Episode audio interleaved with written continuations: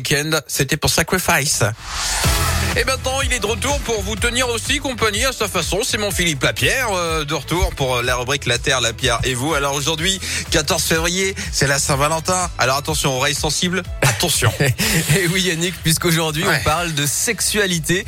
Et Oh là oui, là là. le sexe aussi peut être écolo.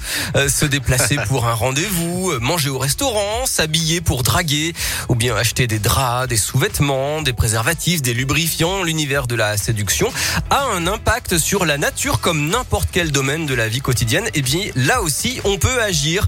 D'ailleurs, être éco-responsable est devenu un argument marketing même dans les rayons des love stores, des lubrifiants naturels, de la lingerie en tissu recyclé, des jouets coquins sans phtalates.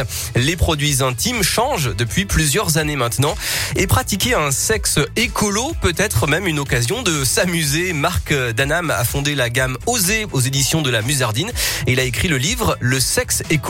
Là, il commence à y avoir euh, une prise de conscience majeure, c'est-à-dire que ce qui était avant euh, ressenti comme une contrainte, euh, faire des objets euh, sans produits négatifs, est devenu au contraire un argument publicitaire.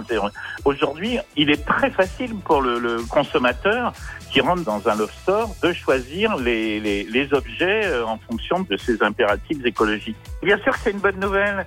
C'est une bonne nouvelle qui peut venir une source de plaisir et de jeu supplémentaires. L'érotisme, c'est aussi une histoire de contraintes qui servent à organiser des scénarios. Et c'est une contrainte plutôt rigolote, quoi. Voilà, transformer euh, le sexe écolo en jeu en trouvant par exemple des accessoires éco-responsables, c'est possible. Alors il y a quand même deux réserves. D'abord, hein, la contraception et la prévention iront toujours dans le sens de la santé et c'est bien normal et parfois donc au détriment de l'écologie, par exemple l'emballage unique ou même la composition du préservatif. Et puis le recours massif au virtuel, que ce soit pour euh, les sites de rencontres ou bien euh, pour la consultation de vidéos pour adultes, pollue à cause des serveurs. On estime que les sites classés X représentent un tiers du trafic Internet mondial.